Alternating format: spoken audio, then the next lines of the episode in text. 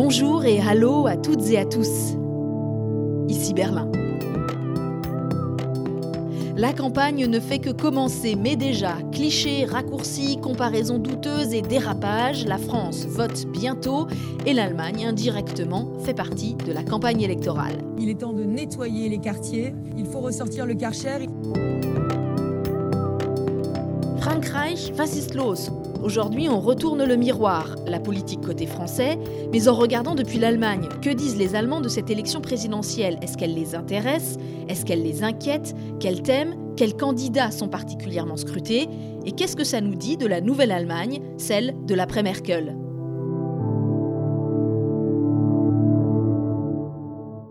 Bienvenue et je commence par une anecdote. Récemment, c'était la journée de l'amitié franco-allemande célébrée tous les 22 janvier et un ancien conseiller d'un président français m'a dit une phrase qui m'a beaucoup marqué.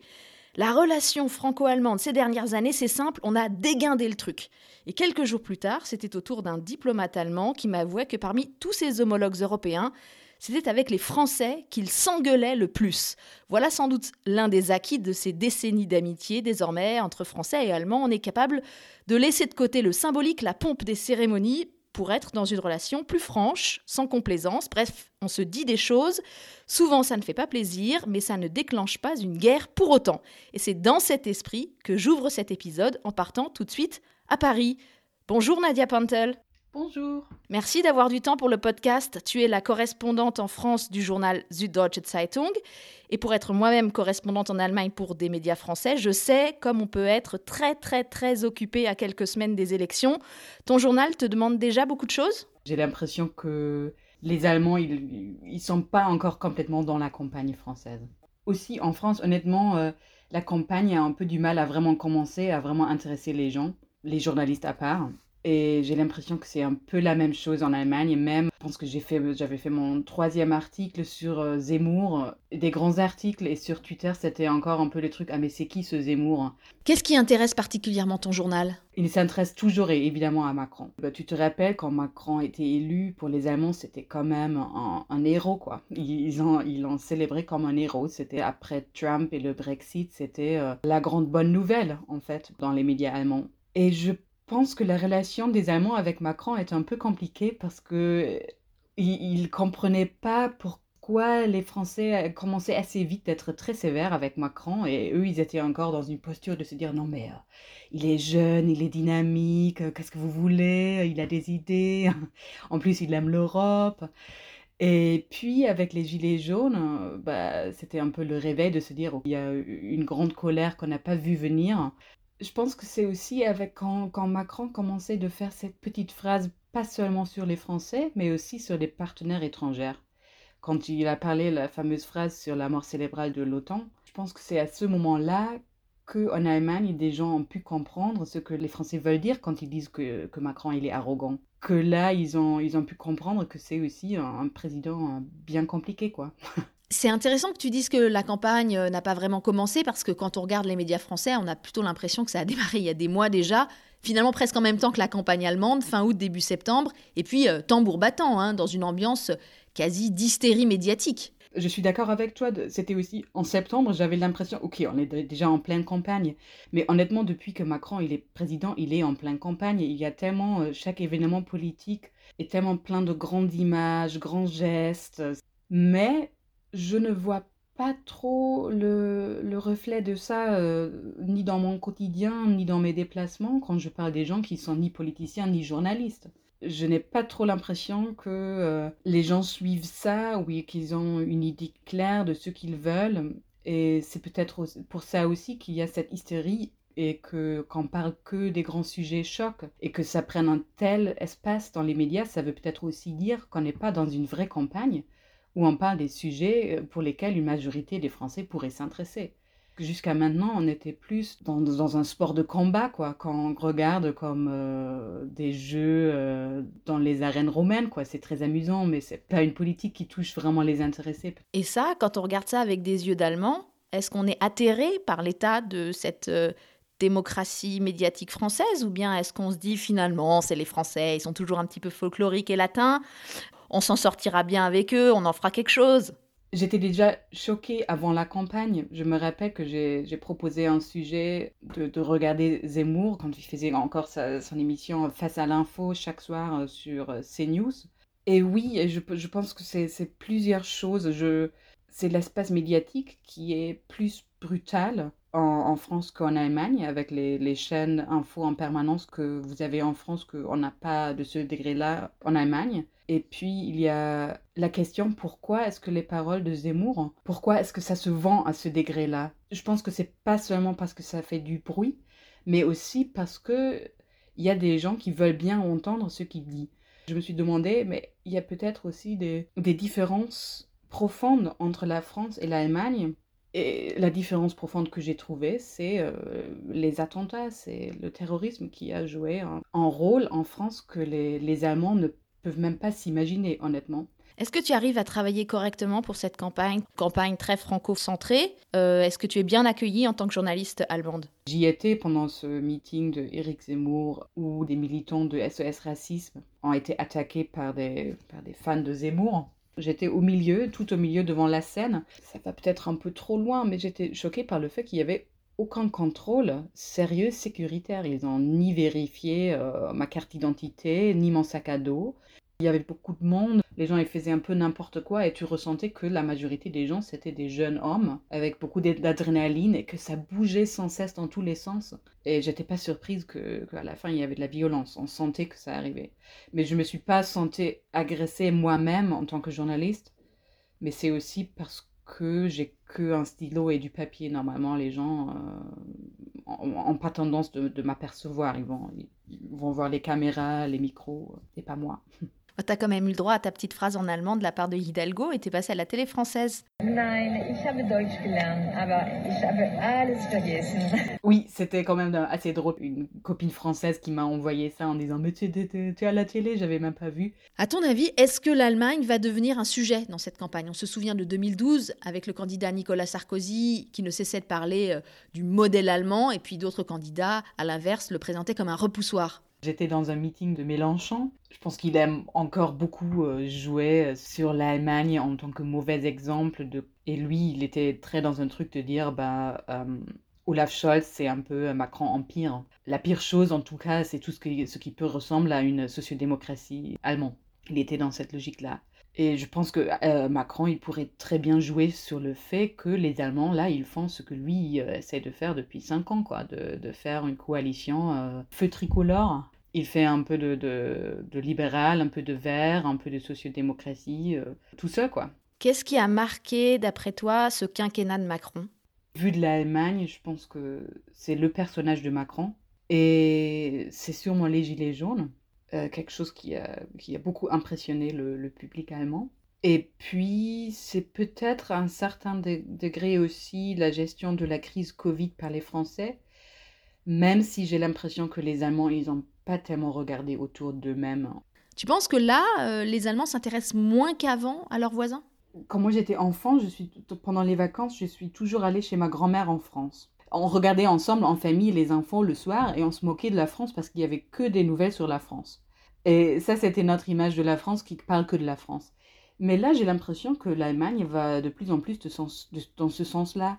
Euh, j'ai quand même l'impression que les Allemands sont de plus en plus sûrs d'eux d'une manière qui les enferme un peu euh, sur eux-mêmes. Ce que les Français rapprochent beaucoup de fois aux Allemands de dire bah, ils sont là que pour nous donner des leçons. Je pense qu'il y a quelque chose de vrai là-dedans. Ils ne se rendent même pas compte de ce déséquilibre qui existe. Merci beaucoup, Nadia. Bon courage pour les semaines à venir. Et maintenant, je me tourne vers Eileen Keller, chercheuse à l'Institut franco-allemand de Ludwigsburg, qui produit ce podcast. Bonjour. Bonjour, Hélène. Alors, l'une des missions du DFI, c'est d'expliquer l'Allemagne aux Français et la France aux Allemands. Eileen, est-ce que l'Institut reçoit beaucoup de demandes en ce moment ou bien, comme le disait Nadia Pantel, les Allemands n'ont pas encore la tête à ce qui se passe en France? Alors, euh, il est vrai pour les Allemands, on est encore dans une sorte de pré-phase électorale. Donc, c'est forcément euh, l'intérêt pour le président en tant que président est là, notamment avec son rôle euh, au niveau international en matière de politique étrangère. Euh, la pandémie intéresse toujours. Donc il est vrai que la campagne électorale, pour nous, en ce moment ici à l'Institut, c'est un sujet parmi d'autres, mais forcément c'est un sujet qui va prendre beaucoup plus d'importance encore dans les semaines à venir. Lorsque je me souviens de 2017, l'attention du côté allemand pour ce qui se passait en France était énorme. Est-ce qu'on va voir euh, émerger euh, un phénomène pareil? Les enjeux de l'élection euh, en cours, c'est peut-être un peu plus difficilement lisible pour un public allemand qu'il ne l'était en 2017. Est-ce qu'on est dans la continuité avec les évolutions qu'on a vues en 2017 Est-ce que c'est une élection juste vers un deuxième mandat Macron? Après, la question, le candidat Macron de 2022, est-ce qu'il le même que ce que c'était le candidat de 2017 Quel candidat intéresse le plus les Allemands? Tu connais la base de données Factiva? Donc, en fait, j'ai regardé un peu juste au niveau du nombre d'articles lorsqu'on tape le nom euh, des candidats. Forcément, euh, ce qui est le plus présent dans la presse euh, allemande, c'est Macron, à travers notamment son rôle de président. Donc, c'est clair. Après, Seymour et Le Pen, ils sont à peu près au même niveau. Pour Seymour, c'est forcément l'effet nouveau. Il faut comprendre qui c'est. Après, si on compare l'importance politique que peut jouer euh, Valérie Pécresse lors de l'élection, l'intention médiatique ici en Allemagne en ce moment est un peu moindre. Si on veut, elle est un peu euh, l'inconnue du grand public. Malgré l'histoire du Karcher hein. et les candidats de gauche? On trouve des articles sur les fractures qui existent, différents candidats qui, qui, se, qui se font concurrence, mais l'impression qui prédomine, c'est qu'ils ne vont pas jouer, jouer un rôle essentiel Aileen, on fait une pause ici, si tu veux bien, car c'est le moment du reportage de David Philippot. Si les Allemands ont l'air d'un peu moins s'intéresser à la politique française, en revanche, un intérêt qui ne faiblit pas, c'est euh, celui qu'ils ont pour la littérature contemporaine française, qui a d'ailleurs peut-être contribué à ce que euh, leur regard sur la France change ces dernières années, sous l'impulsion notamment d'auteurs qui ont euh, mis en avant les fractures d'une France en crise, Michel Houellebecq et Didier Ribon connaissent ici en Allemagne un succès phénoménal avec des textes quasiment cultes. Écoutez.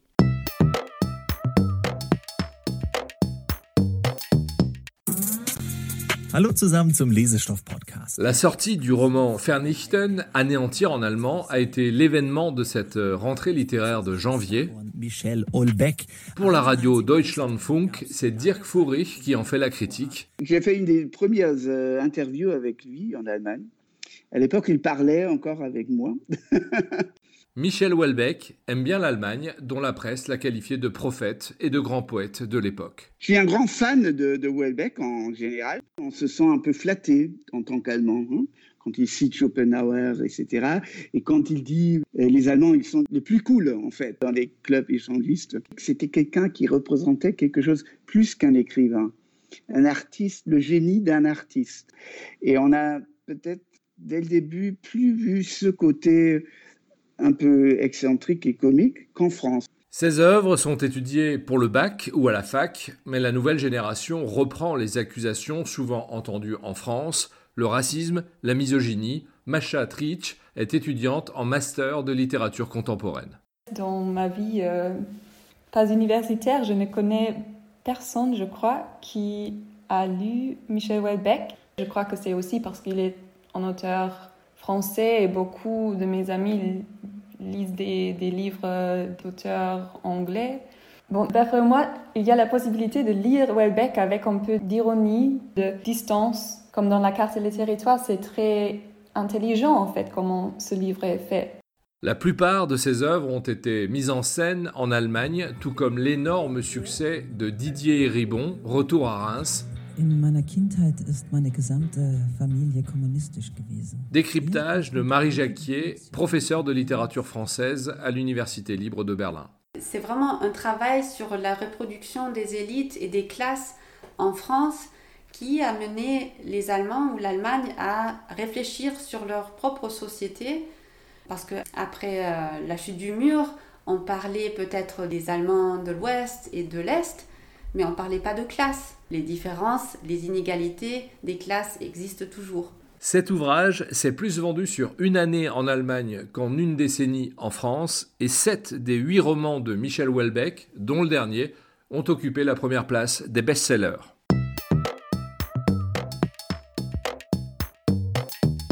Je reviens vers toi, Eileen. Est-ce que l'image de la France a changé ces dernières années en Allemagne? Je pense que dès le début, euh, le personnage Macron a fasciné les Allemands, mais même s'il n'était pas toujours un partenaire très facile à gérer, ils ont eu du respect pour ce que ce président a voulu changer au sein de l'intérieur du pays, mais aussi à la scène internationale et européenne. Le domaine où le changement de perception était peut-être le plus clair ou le plus visible, c'est tout ce qui concerne l'économie française. Là, en fait, euh, les signaux de dire on va réformer, simplifier le dialogue social, c'est des messages qui ont été reçus. Euh, il y a des sondages concernant les entreprises allemandes avec une implantation en France. Et là, on a véritablement vu un saut de confiance dans les perspectives de développement de l'économie française. Après, euh, avec la crise des Gilets jaunes, les grèves, les Allemands ont revu un peu les éléments de culture politique qu'ils associent à la France, notamment aussi avec euh, le grand débat, mais aussi la Convention citoyenne, donc euh, des formes de participation citoyenne, civile au niveau national. C'est des éléments qui ont suscité l'intérêt aussi en Allemagne. Alors évidemment, l'Allemagne ne prendra pas position dans cette campagne, mais on sait que les Allemands détestent l'incertitude, parce qu'elle les contraint à improviser, ce qu'ils détestent encore plus peut-être. Donc ici à Berlin, euh, on prépare des scénarios de coopération franco-allemande en fonction de l'issue des élections. En gros, Macron, Jadot, Taubira, euh, Hidalgo, Pécresse sont traités ensemble. Hein. On se dit que la France resterait euh, sur un socle de valeurs européennes partagé avec l'Allemagne et on pourrait continuer à travailler ensemble. En revanche, ce ne serait pas la même histoire en cas de victoire de l'extrême droite. En tout cas, je ne ferai pas le pèlerinage à Berlin pour me soumettre et, lécher la babouche euh, des Allemands. Ça, non. Aileen, est-ce que tu sens une inquiétude de côté allemand? Certainement, il y a des incertitudes. Donc on sait qu'il peut y avoir un décalage entre les sondages et les résultats finaux. Un souvenir clair après euh, les élections de 2017, c'est quand même euh, lors du duel Macron-Le Pen, il y avait des décideurs politiques qui ont réalisé à quel degré ils n'étaient pas préparés pour euh, faire face à cette situation. Donc même si c'est peut-être pas le scénario le plus probable, il y a cette reconnaissance d'un besoin d'un minimum de préparation pour aborder, envisager l'après, même si je pense la majorité est convaincue qu'il y aura un président modéré avec euh, lequel on peut coopérer, euh, que ce soit un peu plus facile avec l'un ou l'une que l'autre. C'est normal, mais euh, il y a les bases connues. Il y a des cas où ça a marché au niveau communal entre un maire conservateur allemand et un maire communiste français ils ont trouvé une base. Dans d'autres euh, occasions, notamment avec les maires ici de l'extrême droite, euh, il y a eu euh, pratiquement plus de, de liens au niveau politique. Le jumelage s'est arrêté tout, court, mais c'était souvent pour la société civile, les associations, les clubs franco-allemands, le moment pour dire ben, nous on est là, nous on va renforcer les liens au niveau de la population, on peut continuer la coopération, même si c'est compliqué au niveau politique. Est-ce que tu t'attends aussi à une mobilisation de la population de la société civile allemande Ici, il y a cinq ans, entre les deux tours des élections françaises, il y avait eu des rassemblements pro-européens dans les grandes villes. Cette vague qu'on a vu émerger après le Brexit, dans cette envergure, elle n'est pas là. L'Allemagne, aussi en ce qui concerne la mobilisation des jeunes, c'est beaucoup plus en ce moment dans une logique euh, climatique. Et ça peut pas, on ne peut pas répéter ça euh, tous les cinq ans. Ça suit sa propre logique. On est, oui, on est post-pandémie, on est beaucoup plus dans une logique d'épanouissement individuel aussi. Oui, le contexte est différent, le gouvernement aussi est différent. Il vient de se mettre en place ici à Berlin et il n'a pas l'assise politique que pouvait avoir Angela Merkel à l'époque pour soutenir ou, ou, encourager ce genre de rassemblement politique. Merci beaucoup, Eileen Keller du DFI, pour toutes ces analyses. Merci, au revoir. Merci à vous qui écoutez, merci à Aloïs Kerek pour la musique, à David Philippot pour le reportage. Pas de merci pour les voix françaises cette fois-ci, vous l'avez entendu, nous n'avions que des intervenants allemands, toutes et tous parfaitement francophones, ça mérite d'être souligné et salué, chapeau bas. Le podcast avec un cas revient dans deux semaines, Ukraine, Russie, OTAN, États-Unis, on parlera géopolitique, l'Allemagne entre l'Est et l'Ouest. Je m'appelle Hélène Kohl avec un K et je vous dis à bientôt. Bis bald